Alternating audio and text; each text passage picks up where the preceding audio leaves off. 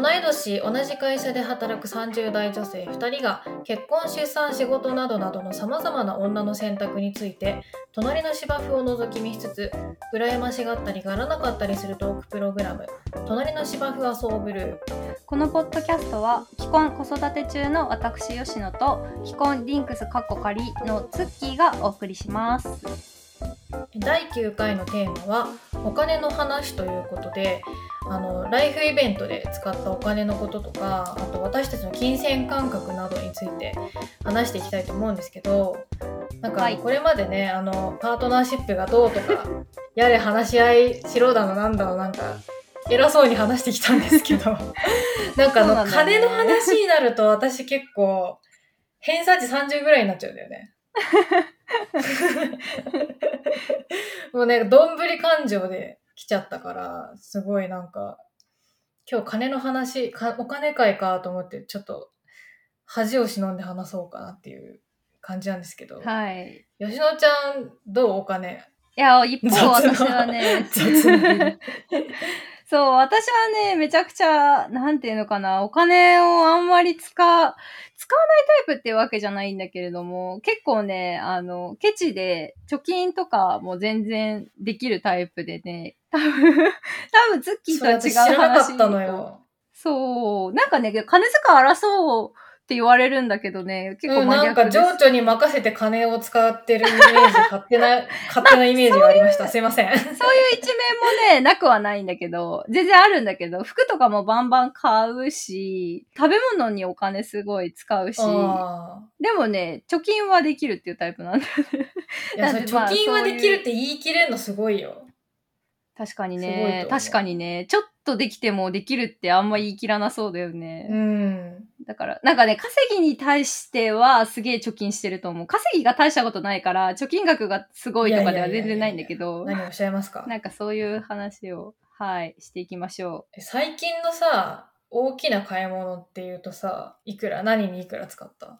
そうだよね。やっぱそこだよね。私はやっぱり出産費用だよね。まあ、夫婦二人で払ってるものだか現ら、私は、買い物ではないみたいな感じ。必要経費やね。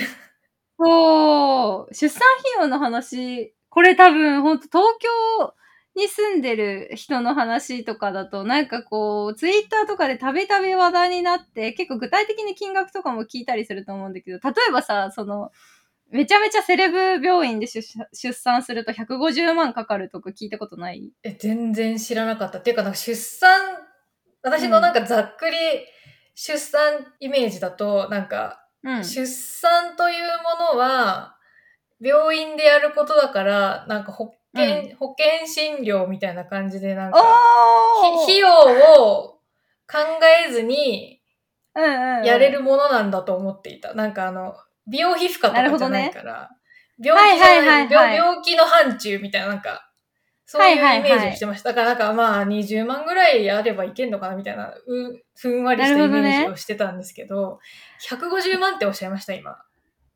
えっ、ー、とね、中身を説明すると、そうそうそう、あの、まず、えっ、と、保険適用じゃないんよ。妊娠にかまつわる経費って。そう。それただ、おおかしくない？おかしいんだよ。病気じゃないから保険適用じゃないって言われてるんだけど。え、でもさ、産まなきゃいけないじゃん、子供。そうそうそう。できたら、まあ、産むか産まないか選ばなきゃいけないし、産むなら通院しなきゃいけないのに、保険適用じゃなくって、でね、えっとね、保険適用ではないんだけれども、えっと、妊婦検診ってさ、あるじゃん。産む前の、分娩の前のちょこちょこ病院行くやつあるじゃん。あれには、はえっと、なんかね、券みたいなのが自治体から配られて、で、毎回5000円ぐらい、えっと、補助が出るみたいな感じなのね。だから、おお会計マイナス5000円が自己負担みたいな感じになるのね。え、そのさ、そのお会計は保険適用にならないってこと？そう、保険適用じゃないから全額みたいな感じなの。だからちょっと普段私たちが風邪ひいて病院に行って見る金額とは様子が違うぞっていう金額が出るのね。例えば、えっ、と、まあ、3万とかの日もあるし、えー、何に3万？病院で3いやだから万払ったことないよ、だって。そうだから医療費ってあれ3割負担になってるから、結構ミニマムな金額になってるんだけど、もうその、なんていうの、10そだよね。割の値段って結構高いんだよね。一回、あの、私、転職のタイミングで、あの、保険証まだなくて、一旦10割負担で払うみたいなことやったことあって、はいはいはいべらぼうすぎて、すごいびっくりしたことあるけど、それが毎回っていうことだよね。あ、そうそうそうそうそう。だから、えっ、と、3割、3万の3割負担が9000円か。9000円払うこともああんまり普段ないかな。そうそうそう。そういう感じ。で、で、3万とかはちょっと高めだなっていう日で、まあ普通に考えると1万円ぐらいの時とか。だから1万マイナス5000円ちょいとかで、まあ4、5000円払う妊婦検診のたびにみたいな感じかな。それだって毎月ぐらいあるんでしょ？だって、産むまで。月に1回の時もあるし、えっ、と、2週間に1回の時もあるし、フェーズによるんだけど、でもげ合計でだいたい13回から14回なので、まあえー例え、ば、毎回、えっ、と、5000円払ってたら、え ?7 万になる？そんなにかかったかな？めっちゃ金かかるやん、出産。そうだね。まあちょっと前、5000円かかんない日も全然あると思うから、7000円ぐらいとみたいな感じで、自己負担が2000円ぐらいみたいな時もあると思うから、わかん、そんなにはなんないかもしれないけど、でも、その、妊婦検診の補助券っていうのが、赤ちゃん、お腹の赤ちゃんの心拍確認ができて、えっと、母子手帳が配られてからじゃないと補助券が出ないので、えっと、一番最初の赤ちゃんできたかな？どうかな？確認してもらおうっていうやつは、まあ、1万から3万ぐらいかかる。補助券がないから。そこはまだ 補助券もないんだ。そうそうそう。えー、なんか知らないことだらけだな。学校で教えてほしい、そういうやつ。だから、都道府県、あ、私が行ってた病院は東京だから多分ね、ちょっと高めなんだよね。他の人のとか見て、と見比べるとちょっと高めだけど、まあそういう感じで結構、多分ね、妊婦検診だけでね、10万弱ぐらいかかったと思う。マジで？毎回のによっても自己負違うんだね。それもなんか。自治体によっても違うし、病院によっても全然値段違う。えー、なんか皮膚科とか別にどこ行ってもさ、大して変わんないじゃんか。そうだね。あれはね、3割負担という、出産のやつだけなんか、その、結構トラップだよね、それ。そうだね。金意外と、そこでお金かかるのがあるなっていうのと、あとまあ分娩だよね。えっ、と、入院して、分娩して、で、えっと今って、えっ、と、令和4年までは、去年ね、去年度ね、令和4年までは、えっ、と、42万国から出産一時金が出てたんよ。で今は10万上がって、多分52万出産一時金が出るのよ。あ、増えたんだ。そこはいいね。そうそうそう。それもさ、多分、ちょっと、あ、そうなんだって感じだよね。うん。知らなんだ。そうそうそう。で、えっ、と、だから、今だと、えっ、と、地方というか、東京以外とかだと、多分自己負担が10万から20万ぐらいで埋めるんじゃないかな。だから、要するに、額面、お会計は、6、70万、6、70万って感じで出てきて、52うんうんうん万マイナスされるから、10万から20万とか、まあ、数万とか、7万とかで埋めるんじゃなはいいかな。はいはい。東京以だから外だと。みんな里帰り出産をするんだね。えーどうなんだろうね。でも、里帰り出産は、まあ、それ狙いの人もいる、いるのかな？どうなんだろうね。確かにね。そういうパターンももしかしたらあるかもしれない。全然違うんだ。そう。で、東京は高い。え、その150万 ?150 万って内訳は何なの？その。えっ、とね、150会計の万かかるみたいなのは、えっ、と、いわゆるセレブ病院。あの、愛育病院とかそういうやつ。あ、そうだ、めちゃめちゃバイネームだなんかあの、インスタインスタだけ、インスタでだけ見たことありますよ。そうそうそうそう。みたいな感じで、えっと、まあ、ご飯がめちゃくちゃ良かったり、あの、本当知らない、全然知らない方、インスタとか、そう、見ていただきたいんですけど、マジでご飯の豪華も、なんか、レベチな豪華なので。まあ、マジで豪華なんで。チのコースでみたいなこと？そうそうそうそう、そんな感じ。毎回あ、えっと待遇に差が出るその課金額によって。そうそうそう毎回めちゃくちゃいい旅館の朝食みたいなご飯が出るっていう風にイメージしてもらえれば。大丈夫なるほど。実際のその分娩の、なんかめちゃくちゃ、ぶ分娩の方の何かがすごく変わるみたいなっていうのは、あんまりないってことまあ、でもそれも多少はあんじゃないかな。最新医療みたいな。うん、ICU 代とか、新生児、新生児保育器代とかもは含まれてるから、そういうところで値段が変わったりもすると思う。あとね、えっ、と、やっぱでかいのは、えっ、と、無痛分娩代ですね。無痛分娩代があれちょっと高いって言うよね。相場がね、多分10万から15万とかだと思う。プラオンでってこと？そう。で、150万とかするセレブ病院は、多分無痛分娩なことが今はすごく多かったりすると思うから、えっ、と、ああの、その中に無痛分娩代が入ってて、150万になってるみたいな感じだと思う。も無痛分娩のために出すプラオン10万は全然出した方がいい10万な気がするよね。そうだね。私はね、ほんと人生で一番価値ある10万だったって思ってる。私も 10, あ、吉10野万ちゃんも円。無無痛なのね。そう、無痛分娩に、あの、無痛分娩じゃないと産みませんっていう風に、まあ、夫婦でも話し合って、あの、絶対に無痛分娩の病院がいいって言って、大事。あの、血眼になって探したんだけど、えー、実際、えー出産費用いくらかかったの？私はね、90万弱ぐらいでした。あー、でも結構っす88万ね。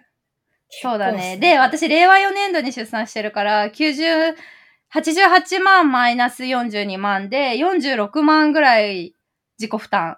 もうまるっとかかったの、ちゃんと。なかなか、でかいですね、それは。でかいよね。うわー思ったより高えって思ったよね。でもその40何万を、無痛やめて30何万とかにするのはなんか違うもんね。そこを我慢する、せそこ節約するとこじゃないもんね、だって。そうだね。あの、何？例えば、自分が産むっていう感じじゃないと、その、減らすというか、10万もったいないから、それを節約するっていう風な感覚になる人もいると思うんだけど、私の場合でその選択肢はゼロで、ないよね、確かに。嫌だもんね、ないないない。そうそうそう。まあ、つか痛いし、別に無痛分娩でもみたいなところもまあ、あるし。そうだよね、そう聞くよね。そう。なんていうのかな、し産院を選ぶ、産む病院を選ぶ最低条件だったから、まあそれ、うんうん無痛をやっているっていうところしか私は選べなかったから、あの、うん。だから意外と46万自己負担っていう感じで、まあまあ、かかりましたよっていうのが最近の 話。これ、出産の回になっちゃうね。今日お金の話だからここら辺までで、あの、とどめておき。ますけど。出産のなんか詳細をちょっとまた別回で聞きたいです、そうだね。別回でやってもいいかもしれん。あの、無痛分娩がどうとか、とか、喋りたいもん。何にも知らないから、私だって。マジで何も知らんから。そうそうそう。で、あと私はあの、出産費用が、まあ、そんぐらいかかったのが最近の大きな買い物っていうのと、あと出産前になんとなく奨学金全部返したんだよね。なんとなくって何？子供を育てるのにお金がかかる前に、一回こうさ、チャラにしてしまいたいみたいなこと？そういう感じもあるし、あとも、もしうん。うん今後マイホームが欲しくって、自分でローンを組むとかになった場合あー確かに、ね。えっ、と、多分奨学金があるとなんかちょっとなんとかとかあるから、なんか返せるんだったら返しといた方がいいなって思って、そこで300万返した。いやー、300万一括うんうち、一括一括。マジ？えっ、と、それまで、えっ、と、7年ぐらいちまちま払ってたけど、まあ残り、多分400うんうん万ぐらい合計借りてて、残り300万ぐらいを一括で返した。あんた偉いよ。立派だよ。ねえ。偉すぎてびっくりして、私もびっ偉すぎてびっくりしたよ。なん びっくりしたけど、で、なんか私、うちのね、こう、か、家庭の個人的な話になるけど、その奨学う金ん別に、何？例えば13万奨学金毎回、毎月借りてますみたいな、それかける4年間みたいな感じで、またざっくり400万になるみたいな、そういう、ごめん、ちょっと、うんうんうん。計算合うかどうかわかんないけど、そういう感じなのよ。でもその、うんうん。13万私自分の口座に入ってて自分で大学時代使ってたわけじゃなくって親の口座に入っててと。擁壁が。そっからそっからたまにお金をもらったりとかあとはバイト代で暮らしてたりとかあとまあそっから学費をはあー。学費と家賃は払ってもらってたんだけど、まあ、ぶっちゃけ毎奨学金を毎月自分が使ってたって感覚はないし、えっと、家に入ってた分も結構いっぱいあると思うから、まあなんか300万ポンって返すのなかなかね、来るものがあったなと思いつつ、まあもう別になんか金に若干緩い実家と別家計になる、これで別家計になれるって考えるとまあいいか、全然いいやと思いつつ平、平常心で300万ポンって出した。すだってさ、20代でしょまだだって。27歳だったね、その時は。27で300万ポンと出せる女はなかなかいないと思うよ。そうだね。立派。だから私の貯金が得意という、まあもちろん痛いけど、300万なくなるの痛いけど、まあ別にでも払えるなと思って払った。いやー、なんか人間でかいくなるイベントだね、それ、本当に。そう、そういう感じ。だから私の最近のでかい買い物は全然現実って感じの出費でした。マジ現実だった。はい。奨学金と出産。そうだね。ツッキーのでかい買い物は何ですか？私は去年あげた結婚式の費用ですかね。うんうんうん。それが一番でかいかな。桁で言うと。で、なんか結婚式も、なんか、ゼクシーあるじゃないですか。うんゼクシーに、なんかみんなの平均予算みたいなの書いてあるんですよ、無邪気に。うんうんうん。それがね、なんかね、330とかなんだよ。300超えなの。300万、3うん十万がみんなの平均なの。あゼクシー、ゼクシー調べだけどだ。ね。ゼクシーのアンケートに答えるような人たちの平均だから、なんか、ちょっと高めなのかもしれないけど、でも平均300万って書いてあって、でも、私たちはなんかそんなに払う？みたいな。そこまうんうんでうんみたいな感じだったから、200で収めました。おー、いやーでも200、すごいね、うん200万。だから100、100で、100、100であれしたはいはいはい。大金だよね。まあ、大金よ。うん。で、なんかその、どうやってこの三なんかちょっと安めに収めようかなみたいな。感じだったんだけど、なんかね、私がいた業界とかのせいでなんか心が汚れてるのかもしれないけど、なんか、はいはいはい。ゼクシー買ったことあります？ゼクシあ、一回だけあります、私も。ー。あれさ、皆さんはありますか？リスナーの皆さんは。場どうですか？ゼクシー。あれ見てる、見るとわかるけど、バーンってなんかでっかく、なんかページ裂かれて載ってる式場とかって、なんか毎号大体一緒みたいな感じなの、うんうんうん。なんかそこに、私はそれを見て、なんか、あ、ここの式場素敵だな、みたいなっていうよりかは、ここに出向するための広告費はいくらで、なんか、結挙式料とか、なんかいろいろ支払ったそこのお金の 何分の何にぐらいが、この広告出向料に回るんだろうみたいなことを、まなんか考えちゃって、なんかそこでなん広か、ちょっとなんかえげつない商売だな、みたいなことを思って、じゃあもうなんかあんまりブライダルで儲けてなさそうな、もうブライダルで儲けようとしてなさそうな場所で あげるのがいいのかもしれないみたいなことをなんとなく思ってた告ら、なんかね、これこれから結婚式を検討してる人にはなんか割と私のおすすめ情報なんだけど、なんかクラシックホテルっていう、あの、明治とかにできた、なんか外国人を接待するためにできた日本の古いホテルみたいなのが結構ある、いくつかあるんですよ。はあ日本の各地。あの東京駅の東京ステーションホテルとか、うんうんうん。なんか、なんだ、富士屋ホテルとか奈良ホテルとかなんか、うん。あるんですよ。そのクラシックホテルの会みたいなのに加盟してる古いホテルが。そこの、うちのなんか一個であげたんですけど、そこの中で結構ブライダルであんまり儲けようとしてなさそうな感じで、ゼクシーとかにもなんかブライダル雑誌にも全然出向うんしてないみたいな感じのなんかうん。ホテルが一個あって、で、そこだとなんかこう、すごい古くていい感じの教会で式挙げられたりとかして、なんかあ本質的だと私たち、私が思ってたところは抑えられるし、なんか歴史のある建築とか割と好きだし、うんうんうん素敵そうだよね。てか、ツッキーの結婚式写真めっちゃ素敵だったから。あ本当？ありがとうございます。うん。すごい、でも確かクラシカルな感じで、それがすごい素敵だった。あそう、だからなんかすごいピカピカな、なんか今時のインスタとかで見るなんか、ピカピカキラキラ系のブライダルって感じじゃなかったけど、なんか素朴な感じですごい私は良かったから、うんそこで結構節約ができたような気がするかな。すごいあ有益な情報でした。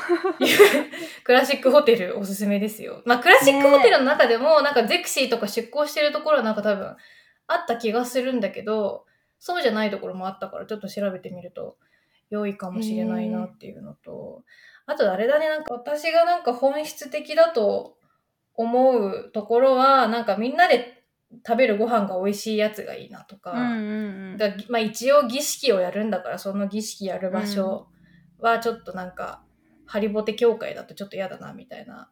うん。ところにこだわってはいたけど、なんか映えっぽい部分なんか草加お花をめちゃくちゃこんもりさせたいみたいなところとか、うんうん。あとなんかお色直しするなんかプラスの衣装代みたいなところはうん。やんなくていいかな。あんまり本質じゃないかもなみたいに思ってそこはお金をかけませんでしたっていう感じかな。いやーなるほどね。確かに全部にお金かけてるとすごい300とか400とか500いくっていうのもなんかわかるな。なんかかけどころみたいなのをね夫いや、あ婦れね、でやり、設定するいや、もう天井ないから、あれ、かけようと思えばいくらでもかけれるから。ねえすごいと聞くよね、まはいはい。でもね、爽快、なんかそんなこと喋ってると、なんか私やりくり上手の人みたいに聞こえるんだけど、なんか本質をじゅ、本質をみ、なんかちゃんと見極めてるやりくり上手の人みたいに聞こえるんだけど、結婚式に至るまでの美容代で私はかなり散財してしまってあいるんですよ。あやれ、エステだ。はいはいエステとか。やれ、パーソナはい。ルジムだ、高い化粧品だ、みたいな。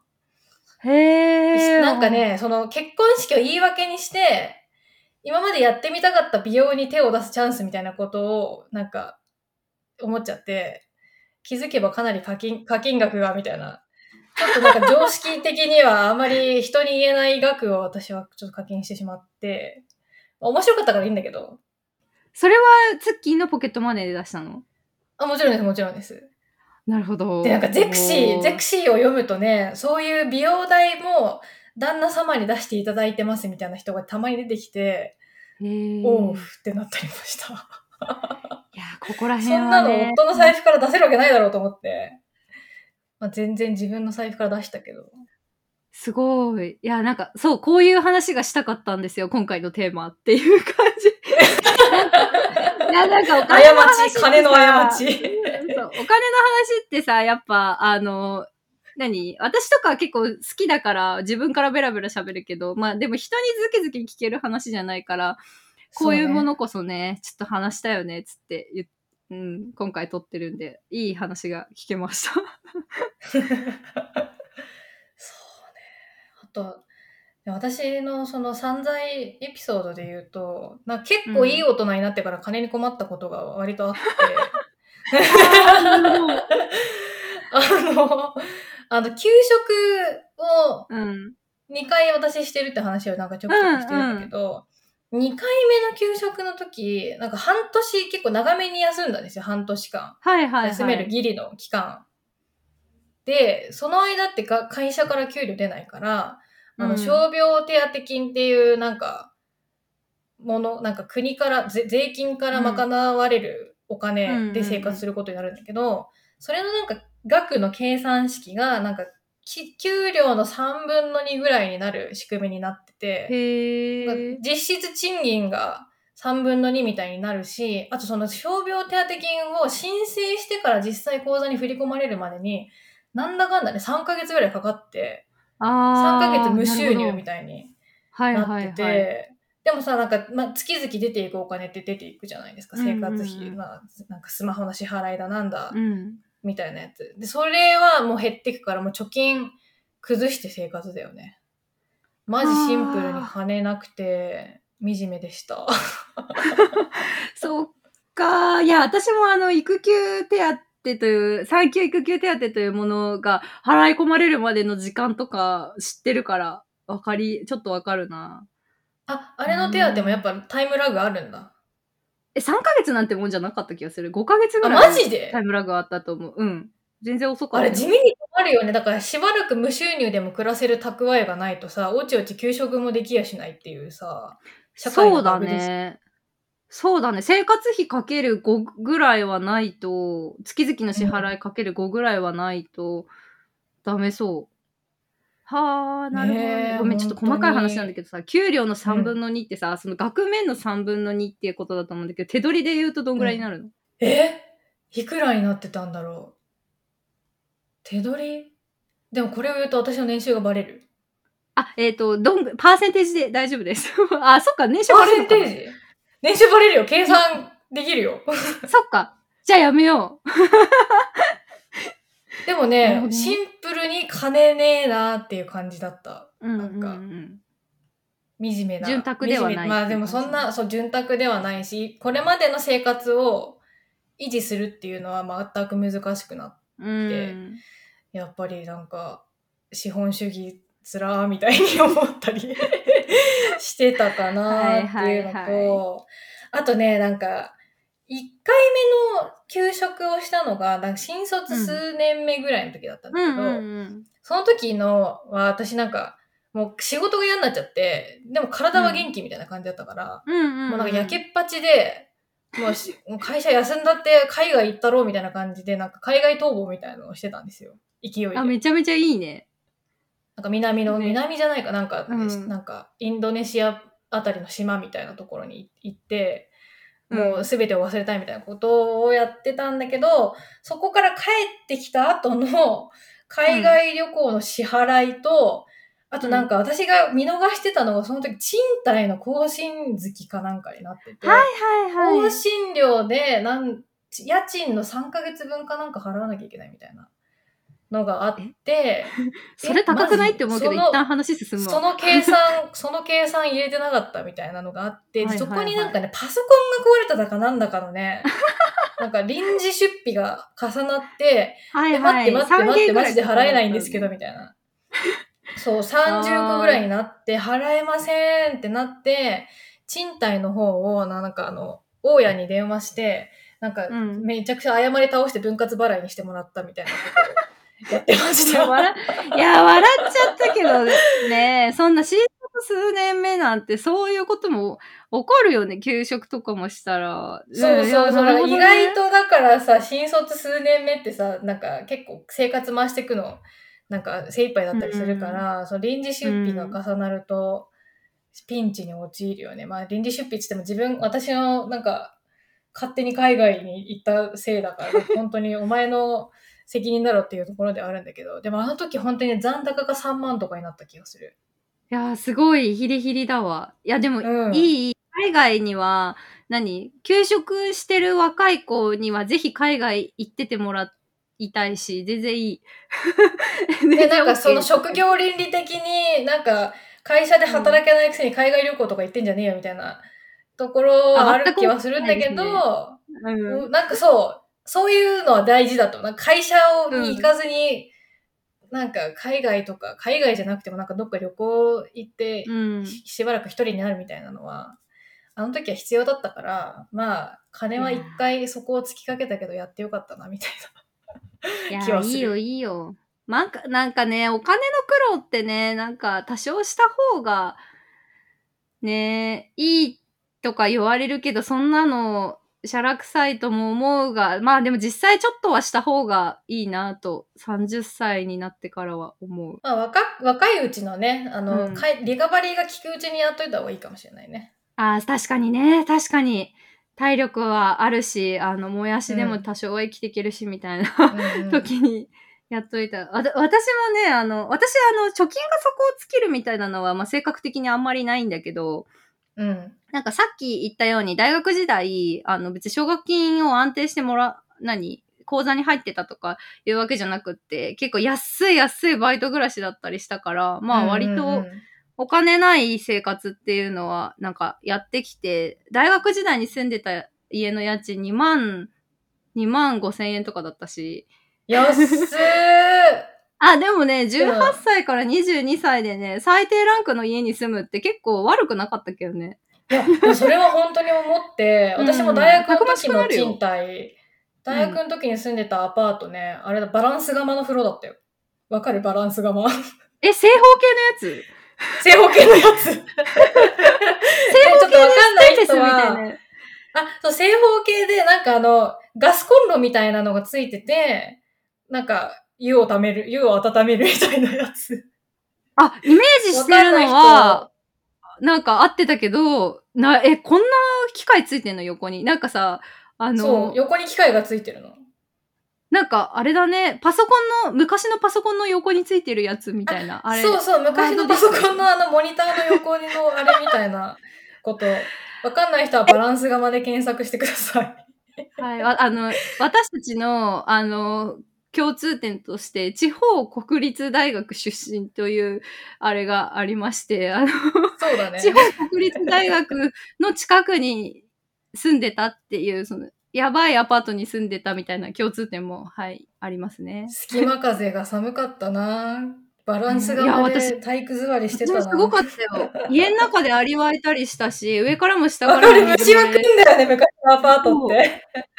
とりあえずむし水漏れは年に数回するし、やばかったよセキュリテ。ィなんてあったもんじゃないよね。そうだね。やばかったけど、本当に新卒1年目で三軒茶屋で、三軒茶屋の家賃7万5千円の家に住んだ時、オアシスかと思った。三軒茶屋で家賃いやマジで7万5千円って結構安いじゃん。安いけど、安い方だねでもすごい良かった。安い方。超安い方だけど、なんか普通に綺麗ですごいって思った。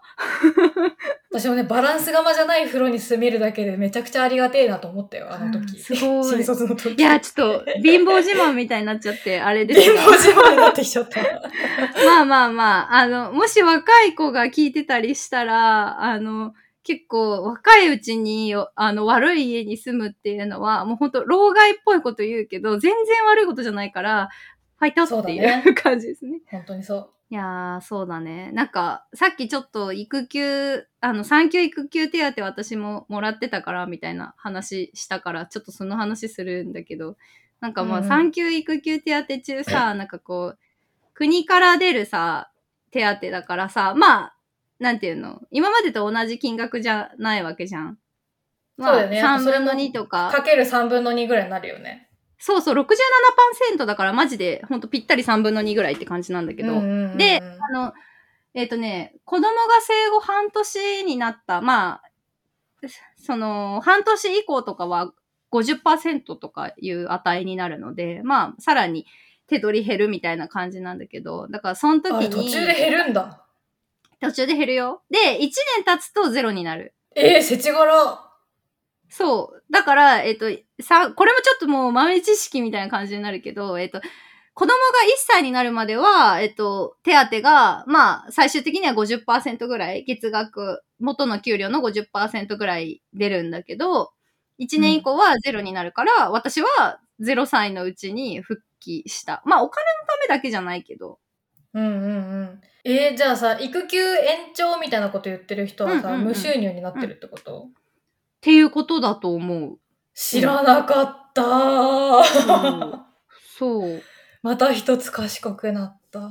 そうそうそう。だから、なんかその時に家庭内でどういう話をしたかというと、まあ夫と何、今まで通り同額家に入れるみたいにな、な流れになったんだけど、まあ断固拒否したよね。なんか私は、吉野ちゃうんちは毎月決まった額を家計に入れるスタイルなんだよね。ちそうそうそうそうそう。で、お財布は別、貯金も別。でもまあ、うんうん。家族の口座は持ってて、そこに同額入れるみたいなスタイルなんだけど、うんうん、でもそっちも収入あるんだから、同額入れるでしょみたいなこと言われたけど、そんなわけないだろうってめちゃめちゃ拒否したね。いや、だってさ、普通に入ってくるお金順減してて、今までと同額入れたら手元に残る金額全然違うじゃん。しかもさ、私さ、これからさ、バカデカ交通事故に会いに行くっていうのに 金も減らさなきゃいけないそうだね、ね。そうそうそう。な、やだよって思う。まあ別に一人、シングルで一人で産むとかだったら、まあそういうことはまあね、いろいろこう、度外視して考えるかもしんないけど、な、なんでこの状況で私が同額入れなきゃいけないんだみたいな感じになって、まあだから我が家は産休育休中の私分の金額は今までの自分たちイコール二人の貯金を切り崩してカバーした。ああ、じゃあ毎月積み立ててたお金から支出したってことか。そうだね。なるほどね。確かになんか、それが理にかなっているよね。まあね、同額は絶対にあの、産休育休手当を切り崩すっていうことは、まあ、したくないなと思って、そうだね。だから、うちはね、あの、二人とも、私も夫も結構金にちゃんとうるさいから、なんかこう、固定費をなんとなく出す、そうっていうのはしないようになんかしてて、なんか、ふ、普段のね、スタバおごるとか、ミスドおごるとか、なんか、夫もよく買ってくれるし、うんうん。誕生日になんかバカ高いケーキ買うとかも全然 OK バだカ高いケーキ OK なんだけど。可愛い範疇よ、そんなの。そう、私あのバカ高いケーキ大好きだから、バカ高いケーキを誕生日に夫のクレジットカードで無断で買うとかも全然 OK そなんだけど。れぐらいはいいだろう、許せよ。そうそうそう。でもなんかエンタメ以外の金遣いはすごいきっちりしてるかな。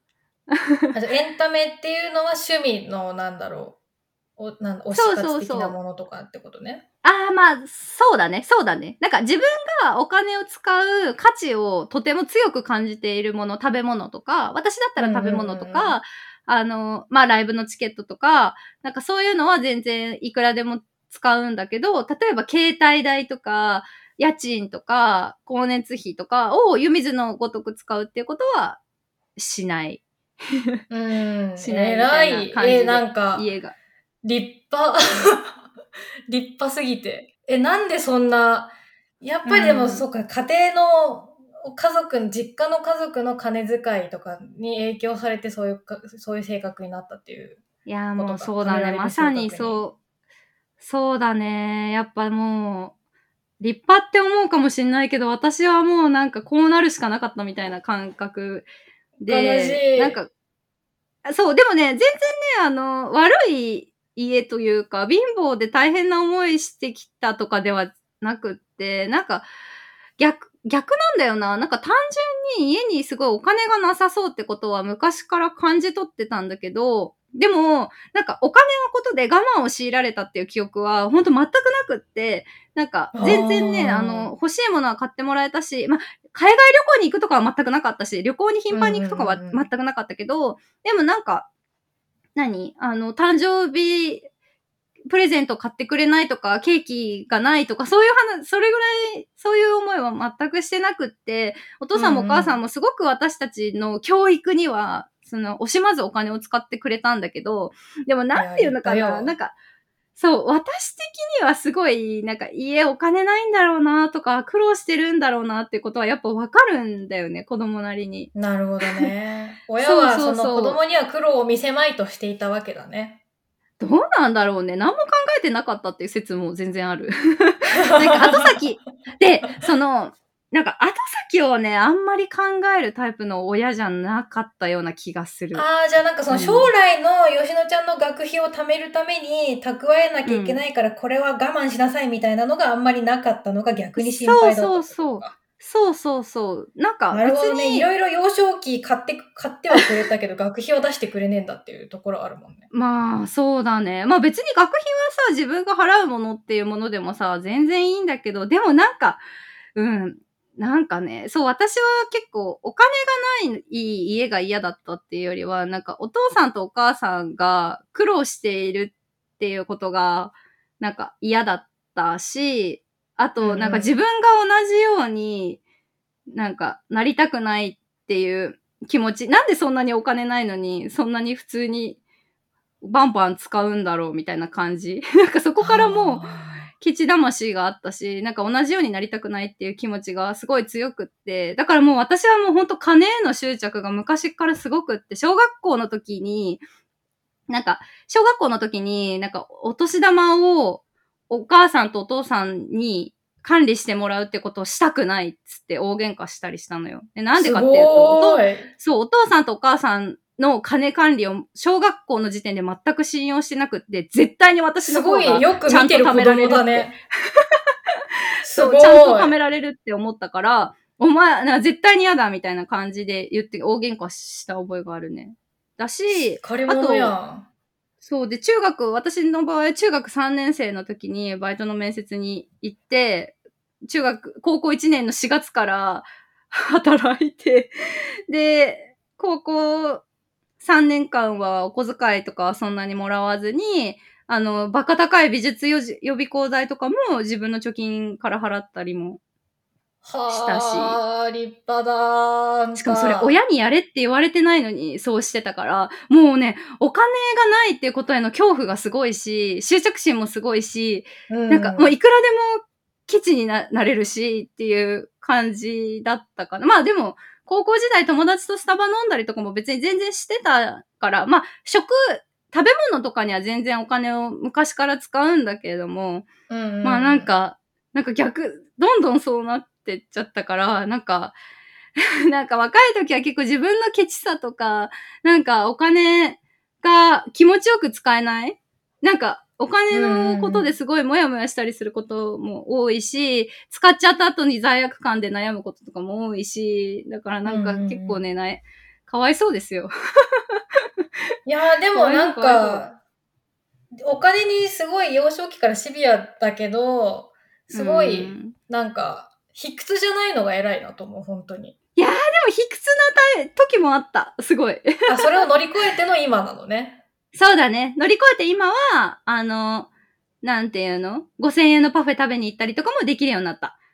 あー、よかった。うん。だからそれ聞いてて、私は多分吉野ちゃんちと逆なのよ。うんうん。だから、うちは、まあ、いろいろ買ってもらえない家だったから、たまごっちとうか、んうん。なんかリボンとキーね、4かチャオ兄弟だからね。そうそううそうそう。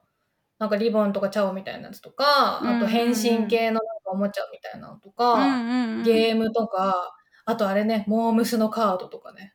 はいはいはい。うちらあったよねモームスのカードと鉛筆。カードっつうか、えっ、と、写真と鉛筆世代写です真、ね。生写真みたいなやつ。生写真ともうあれ鉛筆買ってもえらえなくて、でもさ、子供の頃ってさ、そういうみんなが持ってるものを持ってないとさ、輪に入れないじゃん。そうだね。すげえ惨めじゃん。その、うんあの頃の持ってない惨めさみたいなのを、もう大人になってもずっと覚えてて、なんかその惨めさを埋めたいから、大人になってなんか自由に使える金が増えてきて、もう一人でいいもの持ったろうみたいな、煩悩からね、逃れられてない。いやー ただ逆に、うちは、うちの親はめっちゃケチだったけど、うん私の学費とかを貯めるためにケチだったから、うんうん、学費は偉い全部出してよ。学費も、あの、上京した時の、その学生の時の、まあ、バランス釜のボロいアパートだったけど、家賃も親が出してくれてたし、そこはまあ感謝してますよ、かなり。うんケチだったのには理由があると。でもいね、持ってない惨めさってのはあったのよ。子供の頃の。すごいね。なんか、全部逆張りで、全部逆。全部逆なんだよ、だから吉野ちゃんちなと。話で面白いね。そうで、なんかその野放図なあの突発的な海外旅行とか、なんかエステ、エステに課金だみたいなことをやったりしてきて、20代が終わってしまったんですけど、まあうんそろそろそこから脱してなんか、年齢に伴ったなんかまともな貯金額を持ちたいなとか思うんだけど、ここで来たのがあれなんですよ。子育て資金がいらないんだから、その分使ってもいいんじゃないかっていう悪魔の囁きね。そうだそれなんですよね。うんうん。それがね、まあ、逃れられてないから、まあそれがあるかないかはどうやって、ね。そう、まあ、大きい、大きい、実際大きいことなんだけど、それが、うんそういう意識でいるから、結果的に子育て資金を貯めなきゃいけない人んちより金を使ってるんじゃないかみたいな。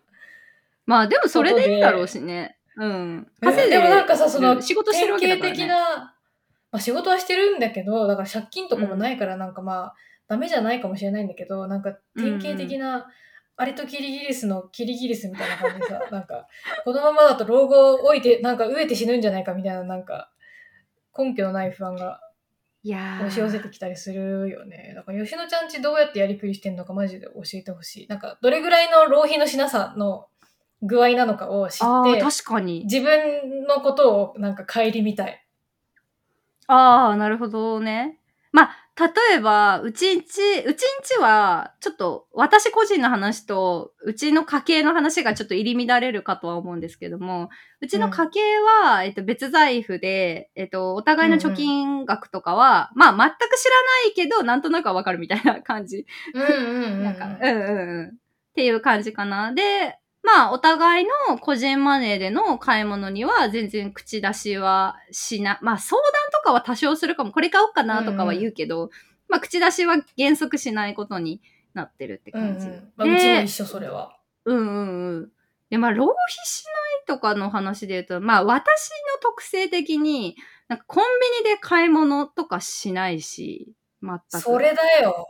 そこからコンビニで飲みも物とかアイスとか絶対買わないし、全然買うよね。そう、そう、まあまあまあ、全然いいんだけど、まあ、どっちでもね、全然 OK だけど、あと、あれだね、育児、子供が生まれたから、育児、湯水のごとく育児用品買うとか、赤ちゃんの服買うとかも全くしないね。ああ、めっちゃ欲しくなりそう、自分だったら。あれもそうそうだよねみたいな。なんか、私も欲しくなるかなと思ったんだけど、なんかまあ、期間限定のものだし、まあ、割とセーブしてるかな。うん。あとね、あの、うちこれもまた家計の話に戻るんだけど、なんかうちの家計は、こう、二人が、こう、価値を感じなかったりとか、あと、わからないものとかにお金を使わないようにしている。だだ例えば、例えば。これ結構ね、みんなね、あの、内心引いてるけど、態度に出さないだけで、多分みんな、これ話すと内心引くと思うんだけど、あの、結婚指輪も、あの、1万円以下のペアリング買って終わりにした。おー、ハードコアだ、なかなか。高校生とかが持っててもおかしくなさそうな価格帯だよね。そうそうそうそう。で、な、やっぱなんでかっていうと、な毎日つける、なくすリスクのある小さいものに、あのーうん十万、10万とか、まあ多分、うんうん。相場は、10あれ万、相場え10万じゃいかない、聞かないよ、あれ。だって。あ、そうだよね。青天そうだよね天井知らずだよ、あれ。あれも天井知らずの話だと思うので、だけど、まあ、わかんない、わなわかんない価値がわかんなってっちゃかって。そうそうそう。うんうんだから、可愛い指輪を二人ですればいいやって思って、まあ、例えば結婚10周年とかで、二人に似合う、その時の二人に似合う結婚指輪また買おうね、みパヤパヤみたいな感じだあやっぱり素敵やん。本質的でもだよ、これさ。えーこれやだ、なんか惨めとかで、ツイッターで炎上したりしないか不えでもね安になってきた。それで言うと、うちもね、結婚指輪はないです。あ、そうだ、ないって言ってたよね。婚約指輪もないです。指輪なし。そう、既婚者の印的な感じで私はなんか指輪をつけておきたかったから、自分の財布で自分が欲しい指輪を、うん。なんかネットで買った。あ、自分がつけるほらもうなんよいいじゃん、めちゃめちゃいいじゃん。だからそういうことだよね。なんか、あの、形式とかにここだわらない？あ、そう、形式にこだわらない。そう、みんなが買ってるから買わなきゃいけないものみたいなのを買うっていうのは、おかしいからやらないっていうのはめっちゃ同意。うんうんうん夫の結婚指輪とかは、なんかあの、結婚式の儀式用に、なんかネットで買ったなんか、5000円ぐらいのステンレスのやつ。あめっちゃいいじゃん。うん、それも、それ以来使ってないよ、夫。いやー、そうそうそう、そうだよね。そう、なんかそういう感じ。ここに、あの、婚約指輪にも結婚指輪も好きな、好きなようにしている女が二人いるので、また。まあでもねそいうそうういうのに憧れる気持ちをね、なんかバカにするとか見下すっていうことでは全くなくて。そうそう。うん、全然いね。つかは欲しいみたいな気持ちも全然わかるから、うん。価値観の欲しいよ問題ですよね。そう。それはね、なんか金が無限にあったら欲しいのよ。あ、そうそうそう、全然。あの、めちゃめちゃお金持ちと結婚してたら欲しいし、買ってもらうと思うんだけど、優先順位的に、えっ、と、全自動洗濯機とか、家賃の更新費とかの方が、優先順位が高かったし、あと私は、えっ、と、15万円で買った結婚指輪を相手になくされたら、すごい怒り狂ってしまうって思ったから、絶対に15万円のは買いたくないっていうふうに意思表示をしただけですね。いやー、地に足がついていらっしゃる。己の、はいなんか自己理解がいいですね。そうだね。自己理解、これも。も。あと、うちの家の話で言うと、あの、お互い、夫婦でお互いの誕生日プレゼントとかも、基本なし。ああ、それもそ立派というか、地に足ついてるね。うちまだやってるわ、ギリ。う。そうそうそう。全然、やりたいんだけど、なんか、やってもいいんだけど、なんか、年に一回、高いもの欲しいっていう、何、欲しいくものがないんだよね。いや、そのさ、欲しいものがないっていうのが、その欲しいものがない状況に陥ったことがあんまりなくて、私だって小学生の頃から欲しいものばっかりだよ、だって。たまごっち欲しかったもん、いいよ私も。好きなもん買って。でもなんか、あれかな？なんか、あの、ある日突然、社会人数年目とかである日突然、家が物で溢れてることが嫌になって、気づいたんですか？そうそうそう。物を、私すごいね、あの、めちゃめちゃいろんなもの欲しくって、物持ちな、物、物をたくさん持ってるタイプなんし、今も全然家すっきりとかしてないんだけど、ただ、やっぱり、なんか、そう、でも、なんていうのかな、散らかってるのが結構苦手で、散らかってる原因ってやっぱ結局物が多いからだなってなって、すごい断捨離をね、めちゃめちゃ定期的にするのね。うんうんうんして、なんか昔の私と比べると、今家すごいもの、なんていうのかな、ない、ない状態になってるんだけど、昔の私の家を知ってる人からするとない、ないと思うし、まあそう、育児して物はやっぱ増えたけど、でも基本的にミニマリストほどではないけど、少なめで行きたいっていう気持ちはあるんだよね。だから、だから物が、欲しいものがあんまないんだと思う。いやー、立派だよ。私、一回物欲を抑え込んだと思っても、うん。なんか見ちゃうとダメだもん、なんか。SNS で流れてきた、あ、この服欲しい、みたいな。雑誌読んじゃって、あ、これ欲しい、みたいな。で、夫になんか、すごいね、欲しいものがたくさんあっていいねって言われたの、この間。いや、いいな、いい、いいと思うよ。全然いいよ。いや、私なんかすごい愚か者だなって思う。私こんなにな欲しがりも、欲しがりで愚か者だなって自分のこと思ってる。いや、ツッキーは、うろたれている貴重な回ですね。そう。全然。そう、なんかいい、よ、いいよ。客観、なんかさ、ポッドキャスト聞き返してさ、なんか客観的に自分の会話を聞き直して、なんか、私ってなんかこんな冷静そうにいろいろ分け知り顔で喋ってるけど、なんか全然そんなことないから、なそう全然そんなことないのになって思ったりしてたから、全然そんなことないですよっていうための回だから、今日は。私もね全然、なんか話し合い話し合いとか言ってるけど、マジで話し合いの中の前半50%ぐらいは泣き、泣き狂ってたりするので、はい。全然ダメですっていう。そうそうそう。だから、まあ、うちの場、うちのやりくりとしては、なんかこう、食べ物とか、なんか好きなものとか以外にお金を使わないっていうところが一貫してるかな。まあ、子供の服とかおもちゃとかも全然買うんだけど、なんかいらない、うんうんなんていうのかな。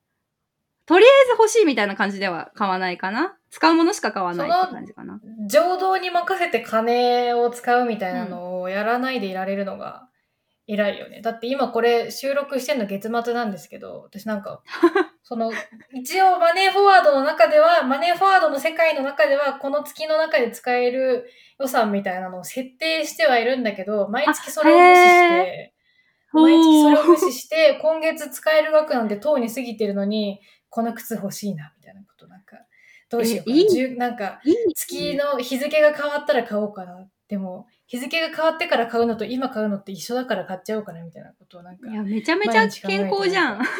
バカみたい。健康だよ。本当に愚か者だと思う。誰かあのね、多分ね、ツツッキーと多分全然思考回路が違くって、私、例えば3万円の靴が買った場合、3万円の靴が得られたって感覚じゃなくって、3万円口座から減ったってなるんだよね。ああ、なんか最近その減った金の感覚が鈍ってきてて、なんかそのクレカ切っちゃったりするとさ、はいはいはいはい。その都度の金が減る痛みが分かんなくなっちゃって、なんか月に一回、なんかカードの請求の時に、なんかでっかい痛みが一回来て、その後はもうなんか苦しみを忘れちゃうみたいな感じになるから、なんか毎月過ちを繰り返してるんです。そう。なんか、ツッキーのその楽しそうな買い物、ちょっとやっぱ全然いいなって思うもん。私やっぱりお金が減るっていうストレス、もう人生ずっとお金が減るっていうストレスと共に生きてるから、なんか全然健全じゃない、いいなって思う。で、ただ、それで、その中で、なんか、例えば、こう、ジュエリーとかだとしたら、例えばこう、15万円の結婚指輪をを買ったら、15万円のけ15万円口座から減ったって思うし、なくされた時は15万円なく、ドブに捨てたって思っちゃうけど、でも、食べ物、5000円のパフェに関しては、5000円のパフェ美味しいっていう気持ちの方が勝つから使えるだけで、そうそうそう。なんるほど。ストレスを感じるものが多いんだよね。お金が減ったっつってストレスを感じることがすごい減ること多いから。がストレスになるのか。そうそうそう。だから、ツッキーすごい健康だよ。健やかだなって思う話聞いてると。うん。まあでもなんかその、いろいろお金を使ってきた、そのうんうんうん。経験が、まあ無駄金もめちゃくちゃあったと思うけど、その無駄金全部まとまって帰ってこねえかなとか今も思うけど、なんかいろんな買い物の失敗とか、うん突発的にもう明日新幹線に飛び乗って旅行に行くみたいなことをうんうん。やったのが結構血肉になってはいるなとは思ってて、うんうん。なんか、見る目が養われたっていうか、経験まあ、いろんな経験積めたみたいなのがあるから、あながちダメでもなかったなみたいなことも思うし、あとね、これは私の思い込みかもしれないけど、うん、金ねーってな思った時に、新しく仕事が舞い込んでくる星のもとに生まれてきてるてて。いやーちょうどこの、いいねちょうどこれぐらいの予算の何かがしたいなって思った時に、それぐらいの予算の仕事の依頼が来たりすることが結構あったりするからい、や、おもろ。あなんか、私はそういう星のもとに生まれてるから大丈夫だろうみたいな、なんか根拠のない自信もある。危ないね、えめちゃめちゃ、すごいね。なんか全然違う、全然違くて面白い。すごい。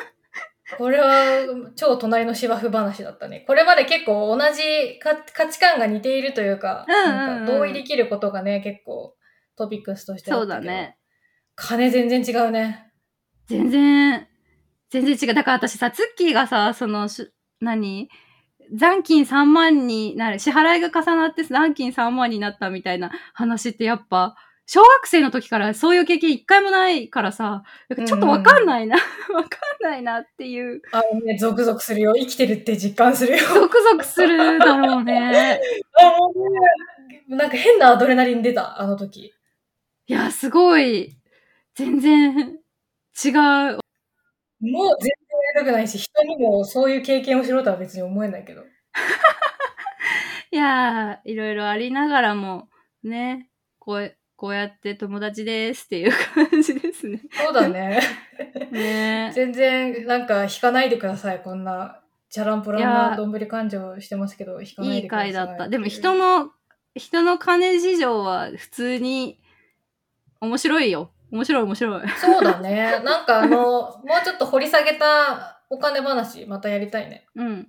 そうだね。なんか、もし聞きたいこととか、そう、そうだね。そこら辺とか、聞きたいこととかありましたら、あの、いくらでも具体、あ、うんと、給料とかをパーンって言うとかじゃないけど、なんか、具体的な家ではどうしてるか高すぎても低すぎぎても炎上するからね、給料の話。そうだね。なんか、でも多分普通だから多分、な、どうともなんないし、そうん 波起きないから。うん。なんか具体的な話とか、どうや、どうしてますかとか、家、家計の話とか全然しますので、質問ありましたらください。はい。はい、お願いします。今日はそんなところかな。はい、はいお聞きいただきありがとうございました。このポッドキャストは毎週水曜日に新しいエピソードを更新予定です。だいたい毎週更新できるように、大変な時は無理せず、サステナブルに頑張りたいと思います。Apple Podcast、Spotify など主なリスニングサービスで配信しています。Apple Podcast でお聞きの方は5段階評価とコメント、Spotify でお聞きの方は5段階評価とフォローをししていただけるととっても励みになります。エピソード通知もお忘れなく。感想はハッシュタグ、となしばブルーで投稿していただけると嬉しいです。企画の参考にもさせていただきます。となしばはひらがなで、ブルーはカタカナです。また、概要欄にメッセージフォームがありますので、そこから質問や相談なども受け付けています。このポッドキャストの X、インスタグラムアカウントもありますので、隣の芝生はそうブルーで検索して、ぜひフォローをお願いします。それではまた来週。バイバーイ。